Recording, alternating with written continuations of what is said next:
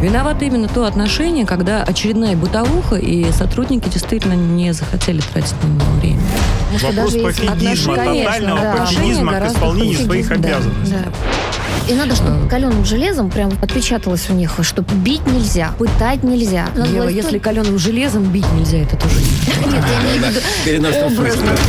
Программа «Правозащитники». Здравствуйте, это программа «Правозащитники» в эфире «Радио Спутник».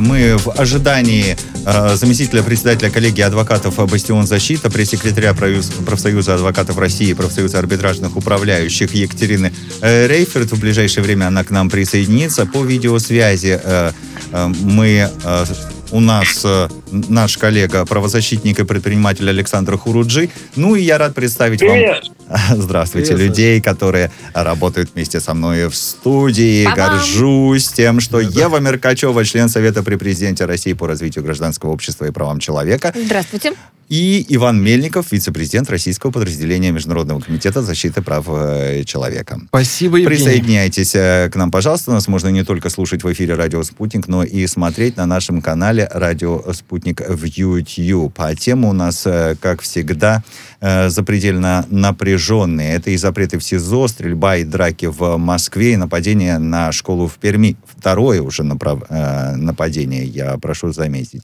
Итак, начнем с информация о том, что основатель э, компании группа IB э, Илья Сачков, которого обвиняют в государственной измене, находится в одиночной э, камере в следственном изоляторе Лефортово. Он не получает писем и газет, ему не разрешают отправлять и получать почту. Насколько я понимаю, Александр Хуруджи посетил Илью Сачкова в СИЗО. Да, Александр, расскажите подробности посетил, и не только Илью Сачкова, но и Ивана Сафронова, и Фургала Сергея Ивановича. Но, безусловно, конечно, нас интересовал э, в этот момент Илья Сачков. Если Ивана и Фургала достаточно часто посещают, и они там, что называется, уже, э, в общем-то, можно сказать, по, под, пообвыклись немного, потому что находятся не первый месяц, они себя чувствуют уверенно, чувствовалось даже в момент, когда заходят на общение, то есть у них уже все организовано, то Очков, э, человек в этом э, учреждении совершенно новый, вот, говорят, нельзя ни к чему привыкнуть.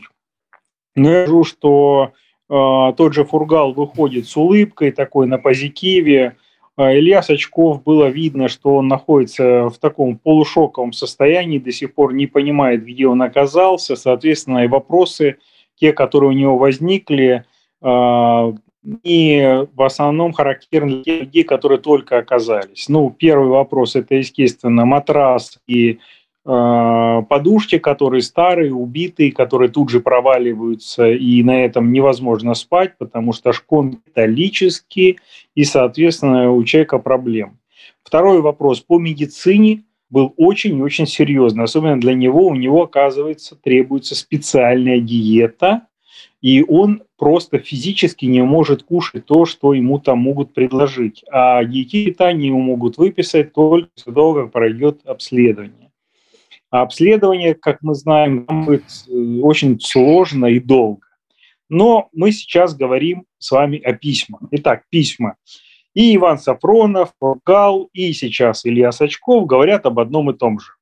А, письма отправляются, ты написал письмо, в данном случае Илья говорит о 17 письмах, которые он написал в различные учреждения, и маме, и родственникам, что ему в передачах. Но эти письма не уходят. Как и не приходят письма к нему, два писем, которые по актам ИКЕ входящие, которые приходят, и исходящие оформляются учреждением честно. Только он этих писем не видит, а его письма тоже никуда не уходит. Возникает вопрос, у меня вопрос к эксперту, как быть а, в ситуации, когда, с одной стороны, необходимо соблюсти закон, и у следователя есть, насколько нам объяснили, законное право ограничить общение, фактически взяв на себя функции э, такого рецензента, который все проверяет, и, соответственно, он вынес соответствующее постановление, и э, без его резолюции дальше письмо никуда не отправлять. Так ну, сейчас у нас еще... есть а возможность узнать, да, вы хотели узнать, да, председатель коллегии адвокатов города Москвы Григориадис, группа Дмитрий Григориадис сейчас на прямой связи э, с нашей студией. Я думаю, что мы получим ответ. Здравствуйте, Дмитрий. Здравствуйте. Вот, э, вы слышали сейчас, Александр э, Хуруджи задавался вопросами, может ли э, так быть, что человек не получает письма, которые ему приходят в СИЗО? Да, давайте я коротко в двух словах вам поясню. Речь идет не о рецензии, речь идет о цензуре. И эта цензура, она предусмотрена федеральным законом. Есть федеральный закон номер 103 от 15 июля 1995 года. Называется «О содержании под стражей подозреваемых и обвиняемых в совершении преступления». Есть статья 20, называется «Переписка». А, в этой статье, да, действительно предусмотрено у подозреваемых обвиняемых право а, переписываться с близкими родственниками и иными адресатами без ограничения числа, то есть этих адресатов. Но дальше есть ограничения. И эти ограничения, они немножко пространственно расписаны, чем и пользуется следственный орган. Первое ограничение о том, что переписка может быть только через администрацию, а, соответственно, того места, где находится под стражей данное лицо.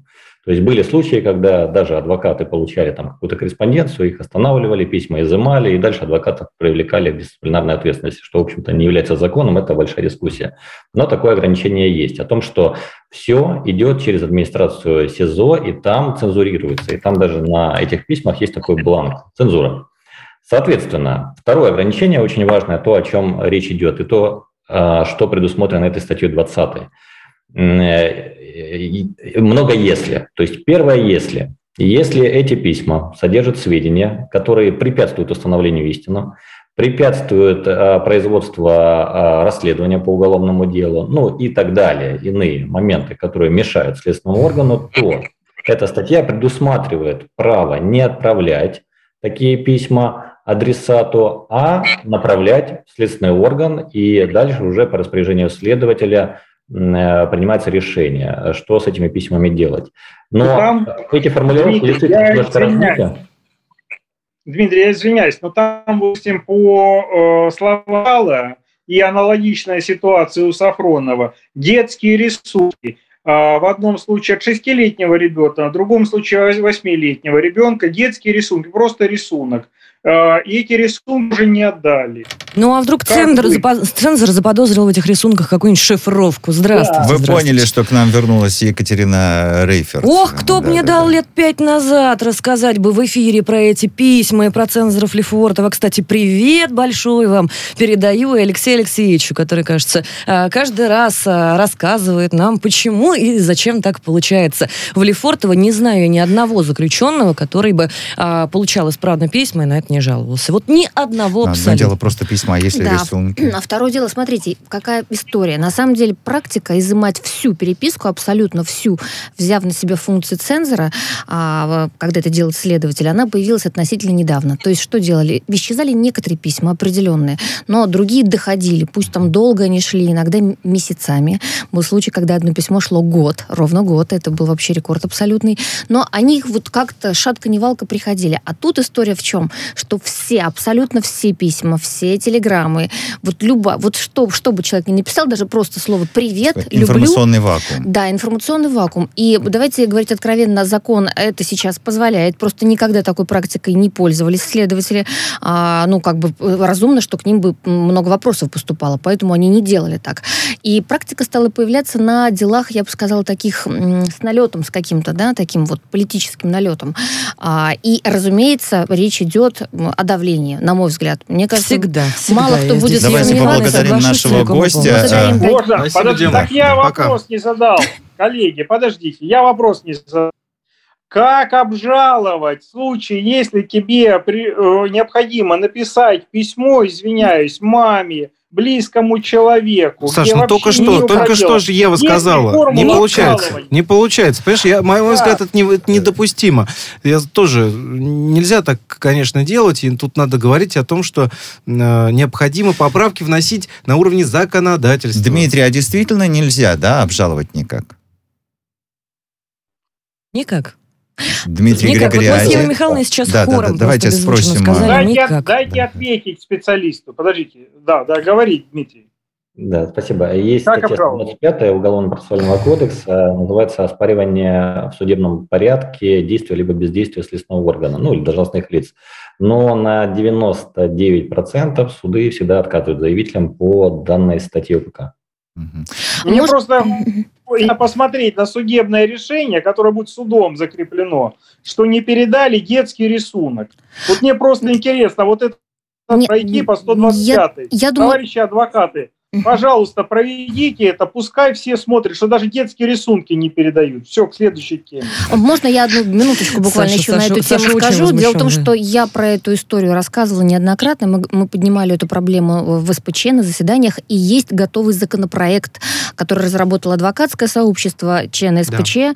и другие правозащитники. Я не помню, вот Иван, по-моему, тоже ты в какой-то да. степени принимал участие. Законопроект говорит, что вот подобная переписка, когда цензура переписки, когда следователь берет на себя тотально роль цензора и всю переписку изымает, должна производиться только по решению суда. Соответственно, следователь должен прийти в суд с таким ходатайством и объяснить, почему он считает, что даже письма маме или ребенку, где будут те же самые рисуночки, да, там, или слова любви пожелания здоровья, почему они для следствия представляют угрозу. И, и какая это угроза? Мы вот на этом настаивали, но силовое лобби настолько сильно, и они сейчас вообще активно используют это право забирать всю переписку, что наш законопроект потерял потерялся где-то в недрах Госдумы. Стоит а сейчас, сейчас напомнить об этом. Давай Давайте поблагодарим Давай. председателя коллегии адвокатов люди. города Москвы Григориадис Group э, спасибо, Дмитрия спасибо. Григориади. Благодарим вас. Э, спасибо. Действительно, э, как правильно сказал Александр Хуруджи, у нас есть еще одна тема, на которой хотелось бы заострить внимание сегодня. И у меня впечатление, что это некоторое такое дурное дежавю. В Москве приезжие спровоцировали конфликт в метро. Но в этот раз, правда, не дошло до драки. В Следственном комитете по Москве уже сообщили о задержании трех человек. Не да, дошло до убийства. Их не просто задержали, Нет. их даже арестовали. Они у нас находятся уже в следственном изоляторе. Кстати, случай, по сути, такой, можно сказать, нет, не то что беспрецедентный, но это вот может показать такую жесткость со стороны суда и следствия, потому что вменяется-то им хулиганка, простая хулиганка, и тут их бросают в СИЗО, как особо опасных преступников. А, но нам есть над чем поразмыслить, потому что два инцидента за короткое время, которые, по сути, а, по сути, друг друга, можно сказать, повторяют, да, пусть не в таком жестком варианте, но опять кавказцы, опять скандал, опять метро. А, что это такое? Вот и мне хочется, чтобы каждый из нас вот ответил, э, мы, может быть, теряем какую-то, не знаю, связь с реальностью, может быть, это тренд новый, может быть, это что-то, какой-то сигнал нам как-то... Ну, Ева, Сигнал сегодня... однозначно. Да. Вот да. я здесь с Евой Михайловной опять соглашусь, я сегодня с Евой Михайловной соглашаюсь. Сигнал однозначный абсолютно. У нас сегодня две темы э, очень похожие. И а, вы знаете, мне бы уже хотелось какую-то реакцию получить, получить на этот сигнал. А, мне кажется, что хорошо бы спросить, конечно, и Романа Ковалева, того самого парня, который заступился в метро а, за девушку, когда три, значит, дагестанца напали. И кто бы ни говорил, какой бы, в общем, звездный, я не знаю, блогер не сетовал на то, что не все дагестанцы одинаковые, и нельзя, но мы же не будем называть э, свои вещи, да? Давайте честно ответим на вопрос. Если бы это были приезжие из Рязани, мы бы сказали, это приезжие Рязанцы, из Рязани. Например. Да, то есть мы бы не стали говорить, вы знаете, это некоторые люди. Петербуржцы. Есть, э, мы бы сказали, да. что это питерцы, это да? То есть почему да. нельзя, э, или там кто-то считает, что нельзя сказать вот так-то. Это вопрос, который я просто в воздухе, мне никто на него не может ответить. Никто то не может я... ответить, более того, такое а, возмущение, Евгений, а ты заметил? Дис... Но я абсолютно точно уверен, э, что действительно не все дагестанцы такие. Ну, ну как бы кто же с этим ну, спорит? Мы же не, не спорим с этим, что все дагестанцы такие. Мы просто говорим, откуда люди приехали нельзя, неужели нельзя об этом говорить? Но это у меня к правозащитникам. Вы же правозащитник, вы защищаете, да? Вот расскажите мне. Я считаю, нельзя? что об этом говорить нужно, и э, хотя вот, например, многие нас упрекают, якобы мы пытаемся как-то ну, какую-то национальную разжечь рознь. Это неправда. Мы просто называем вещи своими именами. Не нужно бояться говорить, что если напал пожилой человек, что это пожилой.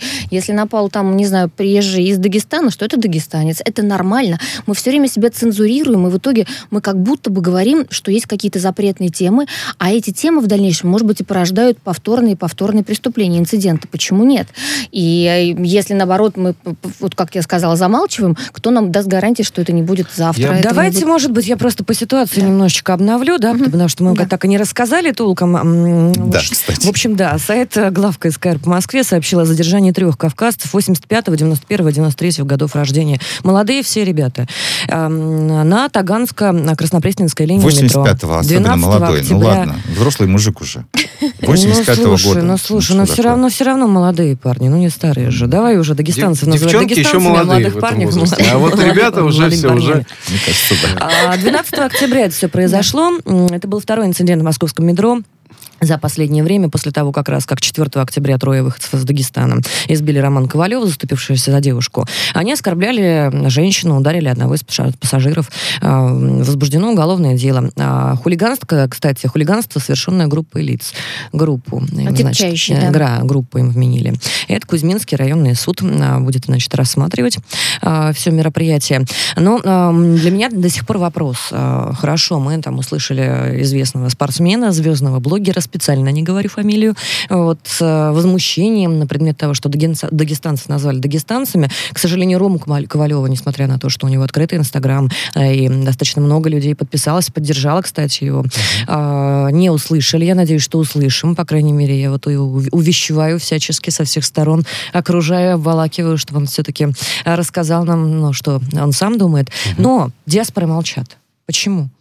Ну, здесь вопрос немножко в другом. А, не то, что э, диаспоры молчат. Я не сомневаюсь, что если привлекать правильным эм, значит, внимание, привлекать да, в правильном формате, то действительно, ведь на Северном Кавказе очень развито э, значит, мнение, так сказать, старейшин, да, э, тейпов, ну, в зависимости, опять же, от, э, значит, региона. Уважение к старшим. Да, да, да, но уважение к старшим всегда развито. И если действительно об этом начнут сейчас говорить вот старшие дагестанцы, своим детям разъяснять и так далее, я не сомневаюсь, что вот такие будет вот вещи... Эффект. Да, да, будет эффект, их будет меньше, поэтому вопрос. это важно, я согласен, говорить и называть вещи своими именами. Но мне другой вопрос. Вообще, в принципе, инциденты, драки в метро, что мы не дорабатываем? Вот у нас сейчас цифровизация, да, у нас сейчас можно заранее, мне кажется, скоро будет определять, в каком настроении человек зашел. Не исключено, кстати. Да. И, ну, как бы везде камеры, все фиксируется, но это не избавляет от таких печальных, трагических зачастую инцидентов, потому что мы знаем э, случаи, когда заканчивались серьезными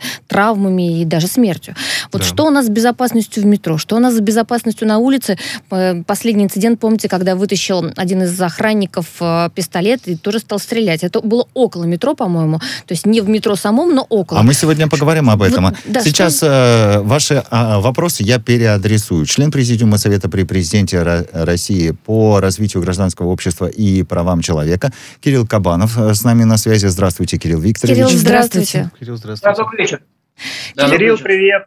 Кирилл, да, скажите нам, пожалуйста, вот что у нас с безопасностью? В Москве, в частности, не только в Москве, что с безопасностью в метро, около метро, на улицах города? Почему у нас никак не получается, с учетом того, что развивается цифровизация, а, и достаточное количество у нас полиции все-таки, и Росгвардии, а инциденты происходят, и они будут происходить? Или что-то можно сделать, чтобы это остановить?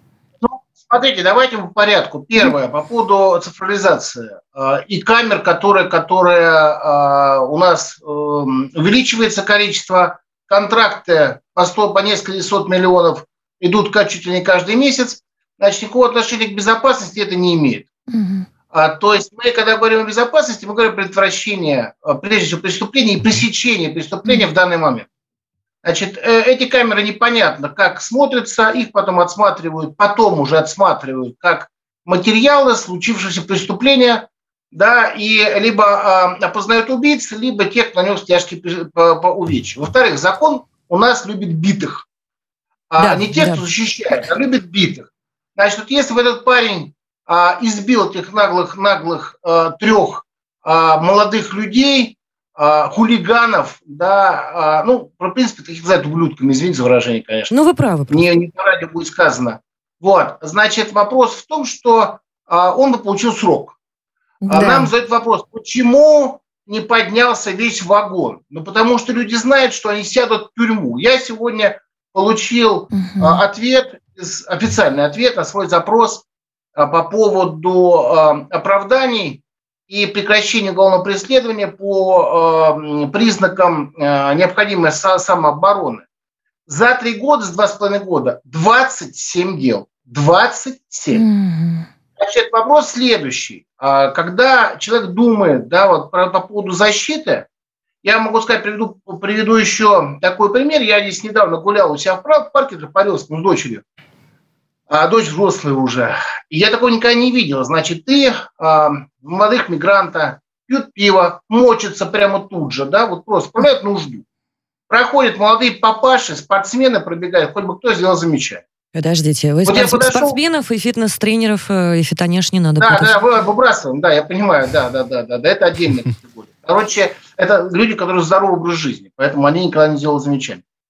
Я к чему говорю? Что а, вот э, насилие, которое сейчас происходит, я не буду говорить со Кавказа, не Кавказцы, а, а оно происходит потому, что, как и в Европе, определенная часть граждан, большая часть граждан, она инфантильная. Угу. То есть э, нас учили в школе, вот еще когда я учился, и э, даже, даже учили не только в школе, улицу учила, что надо защищать слабых, да, надо защищать девушку, надо защищать своих родителей, стариков. А когда кто-то кто пытался поднимать, открывать рот э, и материться, нам тут же, тут же делали замечания. Угу. И поднимался весь автобус, находились мужчины, которые еще войну прошли, да, то есть они не боялись ничего. Не боялись, абсолютно Сейчас верно. Вот эта Коллективно. обстановка страха, это обстановка страха. Если ты вылез защищать свою семью, ну вот, ну не факт, что ты, ну понятно, что делаешь выбор в, в защиту своей семьи, нормальный мужчина делает. А кто-то, которого всю жизнь пугали, мама начинала пугать, потом, естественно, не ввязывайся, это тебя не касается, да, это не твое. Вот от этого это порождает это вот ощущение безнаказанности и ощущение права сильного. Кирилл. Вот это самое страшное, то что, то, что происходит у нас на сегодняшний момент. Вот это право сильного, это право 90-х годов когда... С одной а, стороны, вы знаете, да. а вы знаете, вот здесь вот я небольшую ремарку хочу а, внести, да, вот я разговаривала, а, скажем так, с некоторыми людьми, которые 90-е прошли и выжили необыкновенным образом, и даже переквалифицировались немножко, что-то переосмыслили в жизни своей. И что они говорят? Они говорят, что даже в 90-е, что несравнимые времена сейчас, потому что даже в 90-е, то есть тогда где-то у них, ну, по их словам, да, я сейчас цитирую буквально, были какие-то понятия. А вот сейчас они настолько размыты, что даже никаких ориентиров нет. Ну, давайте не, не только про понятия ну, поговорим. Я бы еще обратил да. внимание, да, Кирилл, и вот, вот что я хотел бы спросить. А вы говорили очень важный момент о том, что вы получили соответствующий э, ответ на ваш запрос, да, относительно приговоров. Слушайте, ну а давайте обратим внимание, ведь действительно ряд людей, у нас, э, которые самозащитой, э, ну, в общем, защищали себя, своих близких, э, значит, отбивались от каких-то негодяев, там, убийц потенциальных, насильников и так далее, значит, у нас в итоге эти люди, они сейчас сидят ведь есть да, же такая да, ситуация. Да, и как конечно. вы считаете, может быть, вот здесь есть еще взаимосвязь некая относительно вот тех несправедливых, так называемых, да, решений суда, когда вот э, это, казнить нельзя помиловать, не в том месте, запятая, стоит, наверное. Сотрудники полиции сидят, очень правильно, сотрудники полиции, которые применили оружие, по, причем по закону, когда э, есть у нас в законе, что если количество хулиганов, даже несовершеннолетних, больше, есть угроза жизни и здоровью, то ты вправе принимать оружие поражение без предупреждения. Никто это не менял. Но сотрудники полиции сидят, в том числе за превышение, превышение самообороны необходимой. Вот то, что вы сейчас говорите, это очень важно. А с одной стороны, а, у нас государство монополизировало право на применение насилия. Это нормально. Оружие, Значит, тоже. Да, но, монополизировало право э, на нашу безопасность. Это уже ненормально, потому что государство может просто не успеть. Да? Угу. Так вот, вопрос э, в том, что если ты не можешь в полном объеме обеспечить это, то ты должен защитить тех, кто по закону осуществляет это право. Если человеку дают возможность приобрести там, э, гражданское оружие для самообороны, если он по закону его применил в отношении хулиганов, Я вот, я, я могу сказать, я не могу пройти мимо, да, в прошлом, как офицер, вот когда говорит про 90-е годы, я тогда никогда не проходил, да, поскольку, поскольку да? служил в специальных подразделениях, да, и сейчас не могу пройти. Соответственно, у меня позиция простая. Да, если я вижу несправедливость, я всегда подойду, тем более хулиганство, еще что. Но проблема заключается в том, что либо меня положат, мы сегодня вот Шатой как раз э, Георгадзе, мы э, э говорили, э, Георгадзе, что и вот, предположим, у меня оказался нож или палка в руке, просто палку поднял, потому что я вижу, что их больше. И если я, не дай бог, кого-то сделаю инвалидом, а если еще хуже, вот просто положу на месте, ну, потому что навыки еще, наверное, остались. Да? Так Глобальная вот проблема, том, которая требует э, вмешательства на, мне кажется, вообще на правительственном на уровне. На президента, да. конечно. Это Благодарим вас, президента. Кирилл, член Кирилл, Президиума Совета при Президенте России по развитию гражданского общества и правам человека. Кирилл Кабанов э, был на прямой связи со студией «Радио Спутник». Сразу после выпуска новостей мы поговорим об еще одном инциденте, который тоже произошел э, в российской столице, недалеко от метро.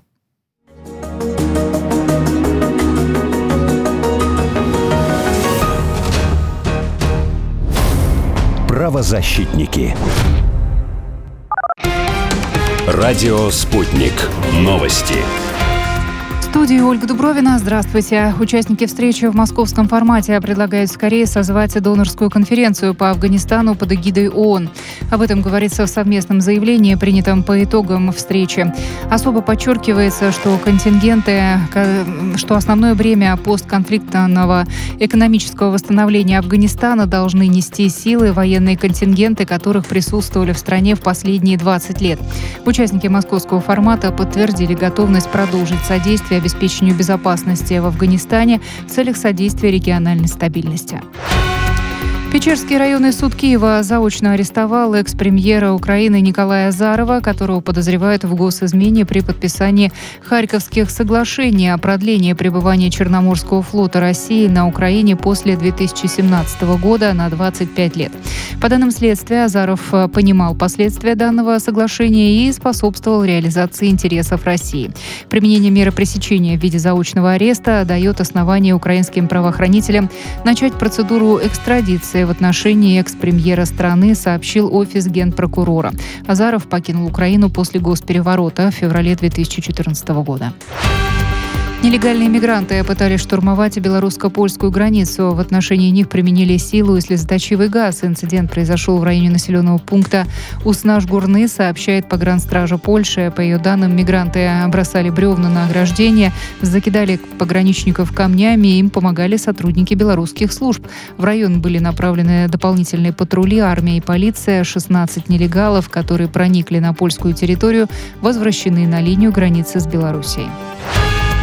Отдел внешних церковных связей Московского патриархата зафиксировал сегодня две волны хакерской атаки на свой сайт. Вторая произошла сразу после перехода на резервный сервер, сообщил РИА Новости представитель отдела. Его сотрудники рассматривают атаку как элемент информационной войны с РПЦ.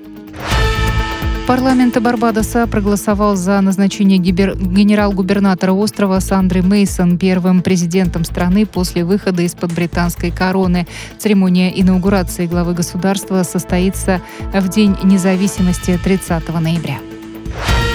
Футболисты московского «Спартака» на своем поле со счетом 3-4 уступили английскому «Лестеру в матче третьего тура группового этапа Лиги Европы. Встреча группы «С» прошла в Москве. А у «Спартака» дубль оформил Александр Соболев. В составе гостей все четыре мяча забросил под Сандака. В четвертом туре Лестер и «Спартак» 4 ноября сразятся в Англии.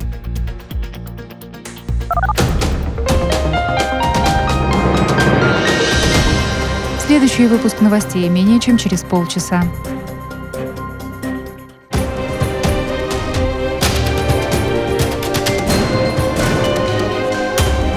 Радио «Спутник».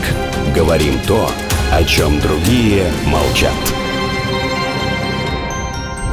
Виновато именно то отношение, когда очередная бытовуха, и сотрудники действительно не захотели тратить на него время. Вопрос пофигизма, тотального да. пофигизма к исполнению своих обязанностей. Да. И надо, чтобы каленым железом прям отпечаталось у них, что бить нельзя, пытать нельзя. Ева, если каленым железом бить нельзя, это тоже нет. Нет, я образно. Программа «Правозащитники». Продолжаем программу «Правозащитники» и о еще одном инциденте, который произошел в российской столице, сейчас э, расскажем. Бывший личный охранник предпринимателя Умара Джабраилова Артур Инзиев задержан в Москве после стрельбы у метро Люблино. Вот с кем он спорил, почему достал оружие, сейчас выясняют э, следователи, но э, говорят, что все началось с разговора на повышенных тонах четырех человек. Ну, отчасти да, отчасти, да, и опять перестрелка, и агрессия, и насилие, ну, не в метро. У метро, продолжая тему Евы Михайловны. Произошла, значит, перестрелка у станции метро Люблино. На юге столицы один из стрелявших задержан. На видео инцидента опубликовал телеграм-канал «Московские новости». Спасибо ему огромное. На самом деле, телеграм впереди, впереди планеты всей. И не забудьте подписываться на э, телеграм «Радио Спутник». А, и на наш, конечно, тоже.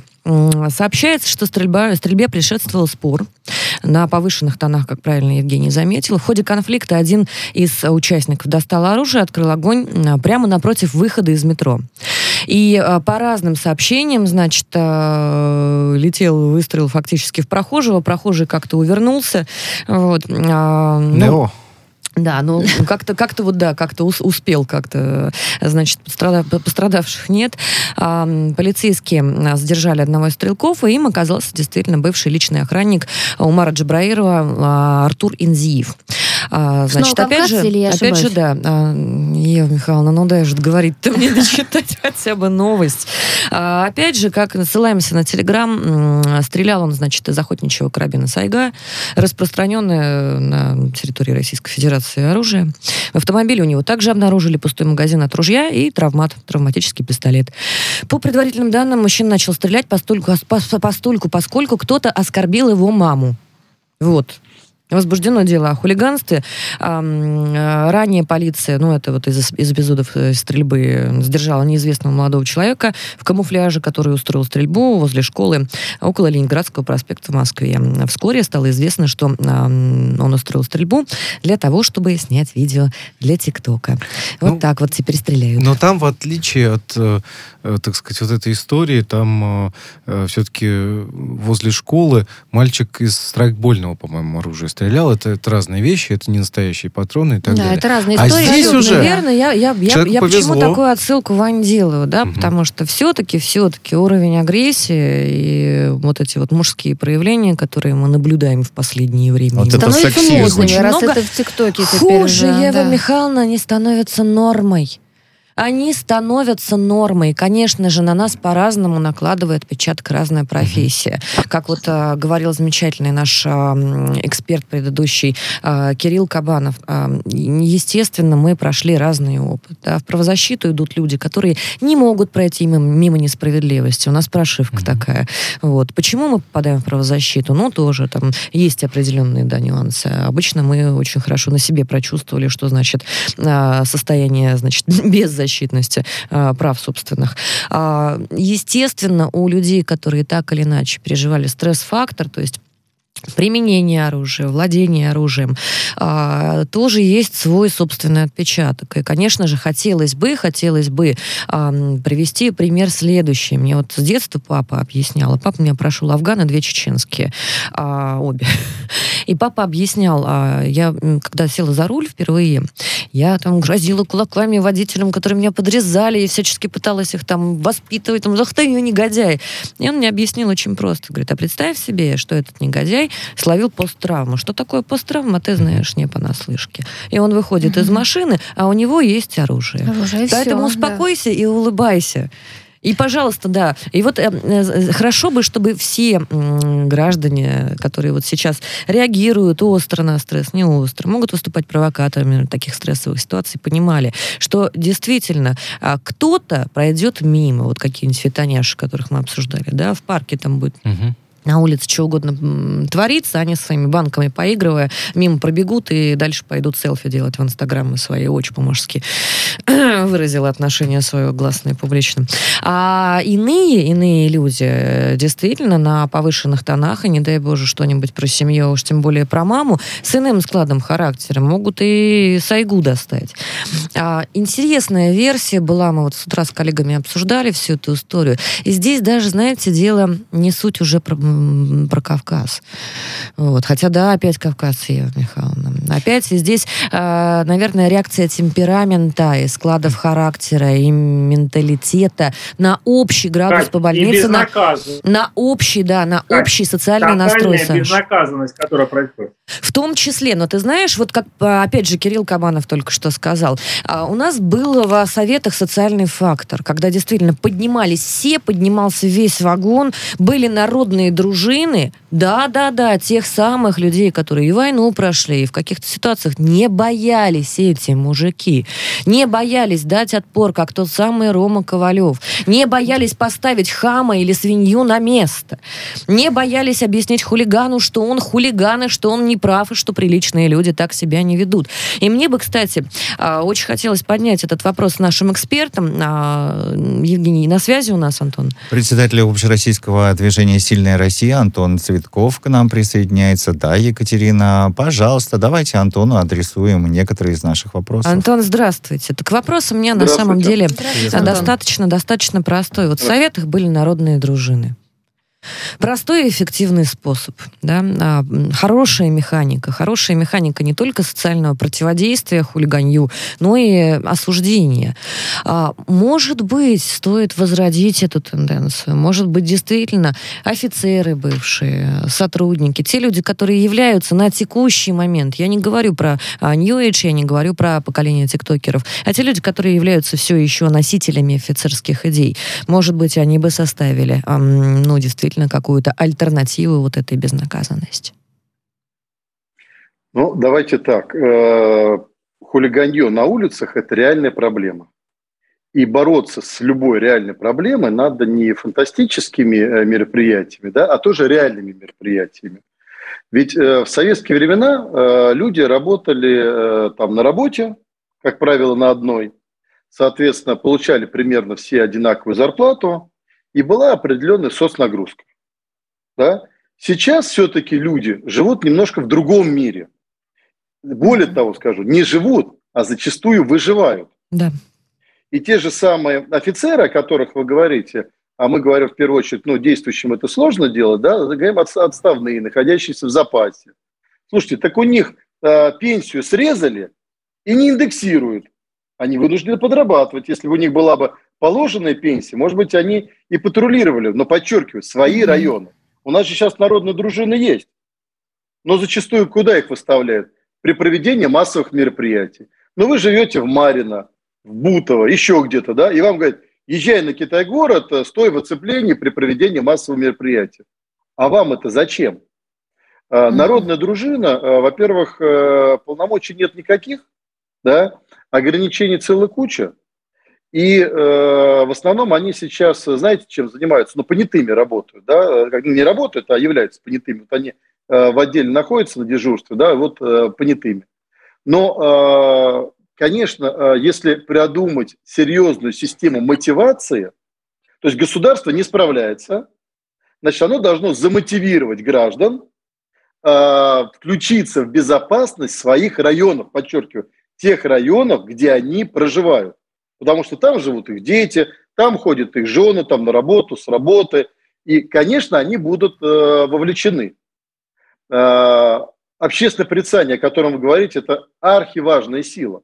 Потому что если бы вот было просто даже моральное общественное порицание вот в этом вагоне, который заткнулся, смотрели mm-hmm. все в другую сторону, когда парня убивали, mm-hmm. тогда вот эти три хулигана, они бы даже не осмелились бы к нему близко подойти. Понимаете, mm-hmm. в чем дело? Вот. А сейчас смотрите, что происходит. Э, едет какой-нибудь там школьник э, в автобусе, э, у него там рядом бабушка стоит или беременная женщина. Вы попробуйте ему сделать замечание, да он вас матом пошлет. Это если у него страйкбол Раньше вы взяли за ухо и выкинули из автобуса за такие дела, а сейчас попробую. Это несовершеннолетний.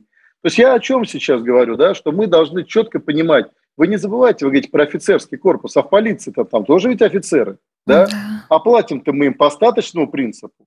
И э, если мы хотим получить э, качественную безопасность на улицах, то полиции должно быть должное количество, должна быть система э, видеонаблюдения, которая не просто пишет, а в режиме реального времени, чтобы сидел за ними профессиональный оператор, не бабушка какая-то, а профессиональный оператор, mm-hmm. там система 112 там, или прочее, да, чтобы он в режиме реального времени мог среагировать, выслать наряд туда. Представляете, у нас система 112 практически мало в каких регионах работает. Но вдумайтесь, ее в каждом регионе создают зачастую самостоятельно. Да, абсолютно. То есть в одном верно. регионе там делает одна фирма, в другом регионе делает другая фирма. Но это же идиотизм. То есть угу. делайте Чистой одну, например, воды. совершенную. Кстати, неплохая в Московской области, например, там что-то в Москве есть, там в Татарстане, там еще в других регионах. Ну, возьмите самую лучшую. И не надо нанимать 25 разных организаций, уже если заплатили, сделайте везде одинаковой, чтобы она еще была замкнута на федеральный центр. А сейчас вот ребенок даже потеряется, да, э, не могут э, включить систему поиска его по сотовому телефону. А это ведь можно сделать в режиме реального времени. Вот смотрите, вот у вас телефон. Сейчас телефон стоимостью уже зачастую с автомобиля или с телевизора. Ну, там 50, 100, 150 тысяч рублей, там, да, я говорю про поддержанный автомобиль. Вот представьте себе, да, идет девушка, Подбегает какой-то негодяй, бьет ее по голове, хватает телефон и убегает. Но уже давно есть во всем мире технические возможности, у нас эти технические возможности в режиме реального э, времени запеленговать этот телефон, должен сразу выехать наряд и его задержать, этого негодяя. Тогда они не будут воровать телефон, они не будут грабить людей. Абсолютно. А у нас этот телефон, чтобы э, запеленговать, то есть там, понимаете, вам скажут, а какой ваш e-mail? Вы говорите, да какой e-mail? Я вот когда купил телефон, я и не помню, я коробку выкинул, паспорт у меня никакого нет. Но это вы сами виноваты, скажут вам в полиции. Там, да. Антон, есть, здесь э, целая гроздь проблем. Вот, Мы э, благодарим вас, э, благодарим вас за разъяснение, за участие. Антон Цветков. Спасибо, большое. А у Евы Меркачева недавно было день рождения, вы ее поздравили? Точно, точно. Спасибо. Спасибо, Антон, спасибо, дорогой. Спасибо. Председатель общероссийского движения «Сильная Россия» Антон Цветков был с нами на прямой связи. Из одной проблемы вытекает другая проблема. А вы знаете, мне бы хотелось, наверное, сообщение из чата зачитать. Вот Река Норт, она же Ирина пишет нам, напомню, у нас идет трансляция на Ютубе, я так понимаю, что вы уже нас смотрите, потому что если не смотрите, учтите, мы зачитываем сообщения из чата, иногда на них отвечаем. А, поколение, которое пресекает инциденты, выросло на другой идеологии. А сейчас государственной идеологии нет. Отсюда начинаются проблемы, надо возвращать. А я вот, вы знаете, с Ириной соглашусь. Соглашусь по одной простой причине, потому что а, когда личная персональная выгода а, это знак плюс, ну то есть знак плюс к достатку, к мотивации и так далее, это одна история. Как верно сказал Антон Цветков, когда люди, особенно офицеры запаса, выживают на мизерную, на стыдную, на крошечную пенсию, люди, которые несут в себе идею, люди, которые способны передать эту идею, люди, которые способны приносить пользу, но чему мы удивляемся? Но это с одной стороны. С другой стороны, не стоит забывать и о других моментах. Мы немножко ушли э, от вопроса, вот, связанного э, воспитания. Да, воспитание сейчас это очень важно. Нужно а воспитание... А воспитывают, Вань, как кнутом, да, так и пряником. Но, У нас заставки да. по этому поводу мы с Евой Михайловной хорошо говорим, да, что бить каленым железом нельзя и пытать каленым железом нельзя. Но если уж совсем нельзя, то не нарушение ли это прав человека? Про и вот вопрос, и вот вопрос, да, потому да. что ничего не боятся, а когда ничего по не боятся. истории в Пермском крае с шестиклассником, который устроил там 18 октября э, стрельбу. Его отправили в специализированное медучреждение. Если с инцидентом, который произошел до этого, более-менее, нет, абсолютно точно все понятно, то здесь, в общем, вот этот 12-летний э, человек маленький, я так понимаю, просто вовремя не получил помощь. Но ну, вы можете поспорить, Иван. Расскажите нам об этой истории. А, я бы обратил внимание, что действительно в отношении 12-летнего ученика Пермской школы сейчас проводится э, проверка, но я бы обратил внимание, что не в отношении него, скорее в отношении его родителей. До достижения э, нашими э, соотечественниками возраста 14 лет... Э, уголовной ответственности нет. Нет уголовной ответственности.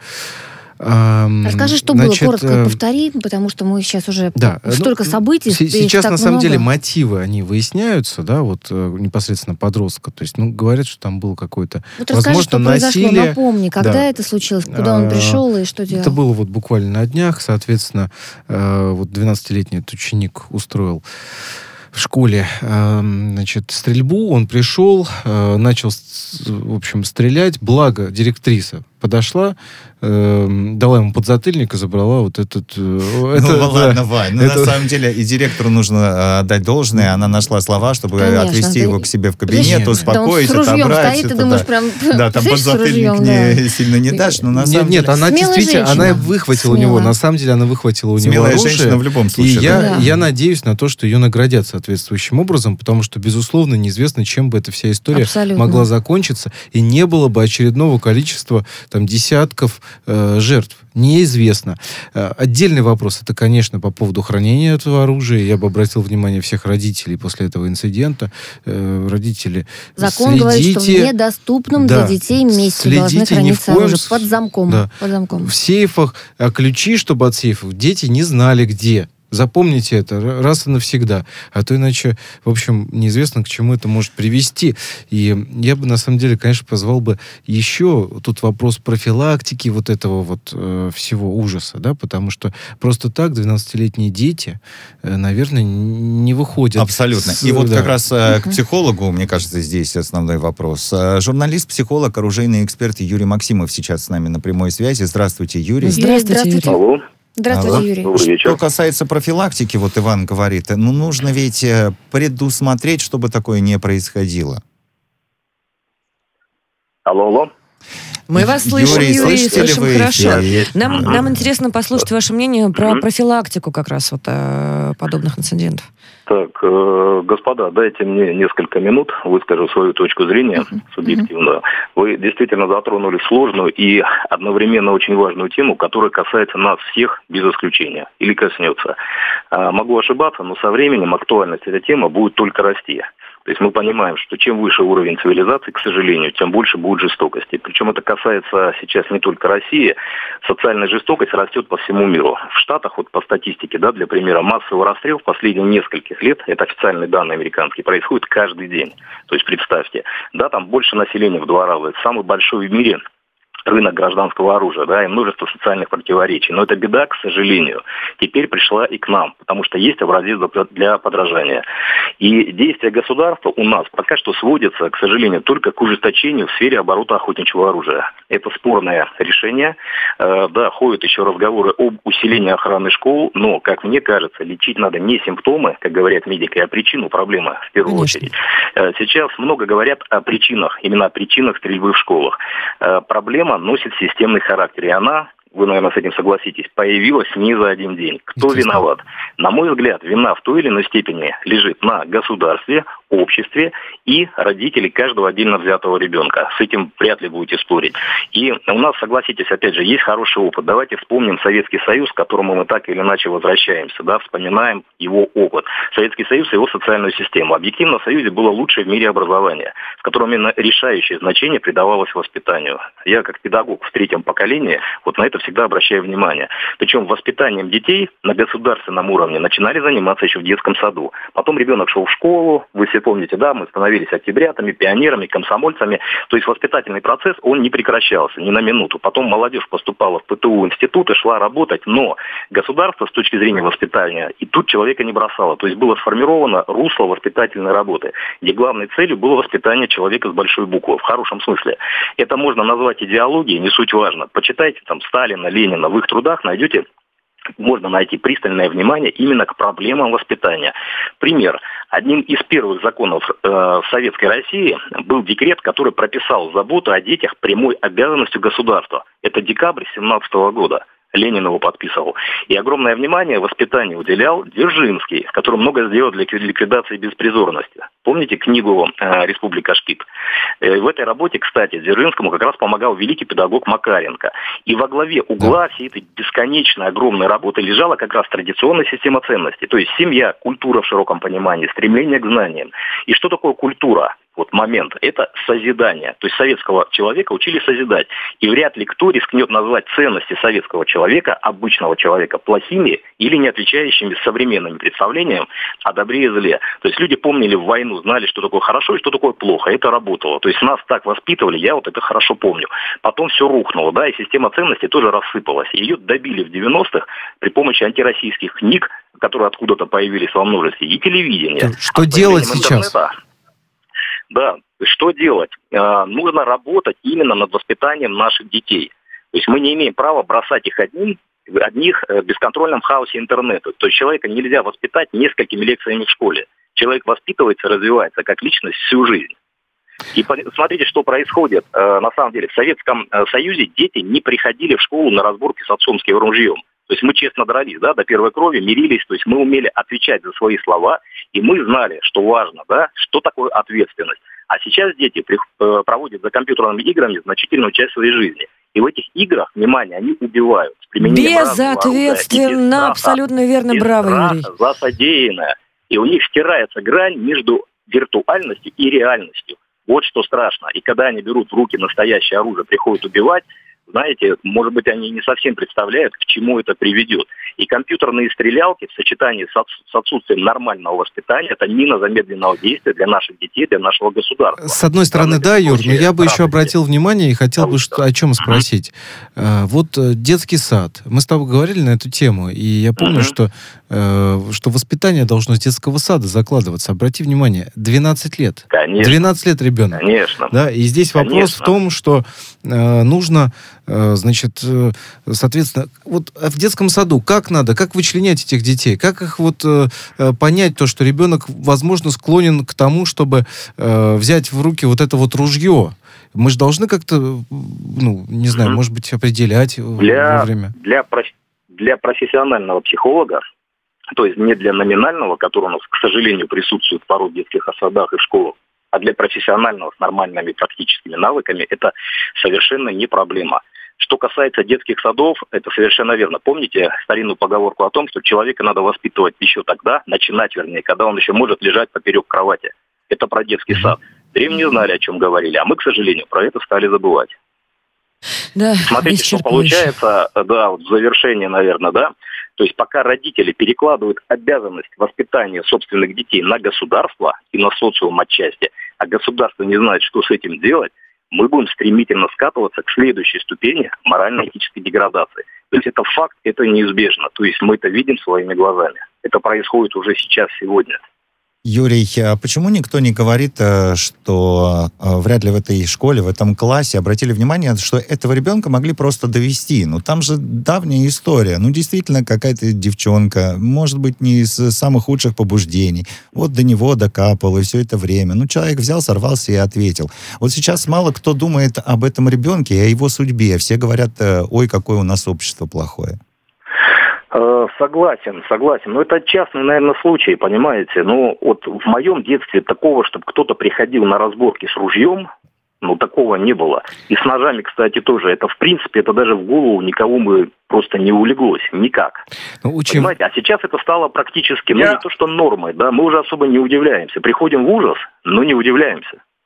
Очень важный момент, на который я бы обратил внимание здесь, это что, э, к сожалению, вот этот буллинг в школах, это действительно стало традицией. Да, Евгений, да, то, то, о чем ты говоришь, это, к и сожалению, и здесь надо, получается. и здесь надо в том числе работать психологом и с этими mm-hmm. товарищами. То есть надо со всех сторон действительно, чтобы профессиональные были Александр психологи, сказать, такие, да. как, э, собственно, наш сегодняшний гость. Э, Саша, большое... мы тебя слышим, мы тебя да. слышим. Скажи, да. пожалуйста, Большое я слышу, спасибо. твой голос прорывается просто сквозь да. А, да, Ваня правильно сказал, что про дыма без огня в данном случае не бывает, что сначала, как правило, буллинг идет или какой-то абьюз, и э, постоянно третируют этого ребенка. Потом вот он вспоминает свои игралки, в которых он находился, и вот эти э, происходит. Это не абсолютно согласен с предыдущим спикером. И сегодня большой, очень сильный состав спикеров. Спасибо, ребят.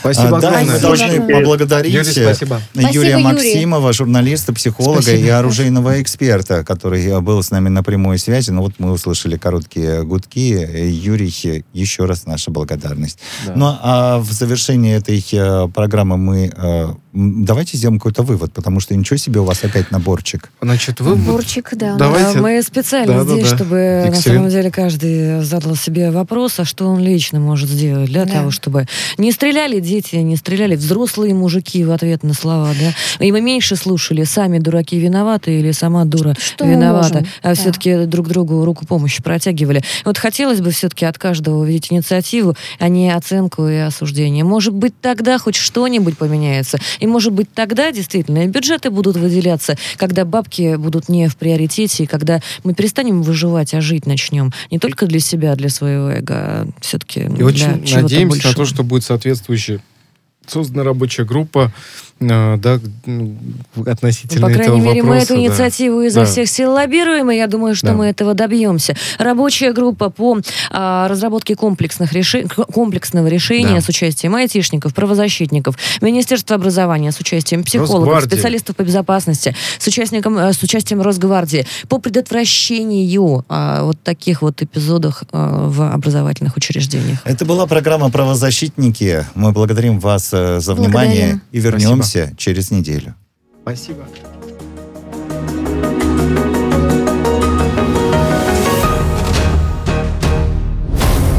Правозащитники. Радио «Спутник». Новости студии Ольга Дубровина. Здравствуйте. Участники встречи в московском формате предлагают скорее созвать донорскую конференцию по Афганистану под эгидой ООН. Об этом говорится в совместном заявлении, принятом по итогам встречи. Особо подчеркивается, что контингенты, что основное бремя постконфликтного экономического восстановления Афганистана должны нести силы военные контингенты, которых присутствовали в стране в последние 20 лет. Участники московского формата подтвердили готовность продолжить содействие обеспечению безопасности в Афганистане в целях содействия региональной стабильности. Печерский районный суд Киева заочно арестовал экс-премьера Украины Николая Азарова, которого подозревают в госизмене при подписании Харьковских соглашений о продлении пребывания Черноморского флота России на Украине после 2017 года на 25 лет. По данным следствия, Азаров понимал последствия данного соглашения и способствовал реализации интересов России.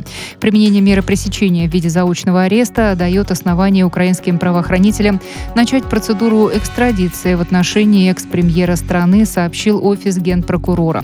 Азаров покинул Украину после госпереворота в феврале 2014 года.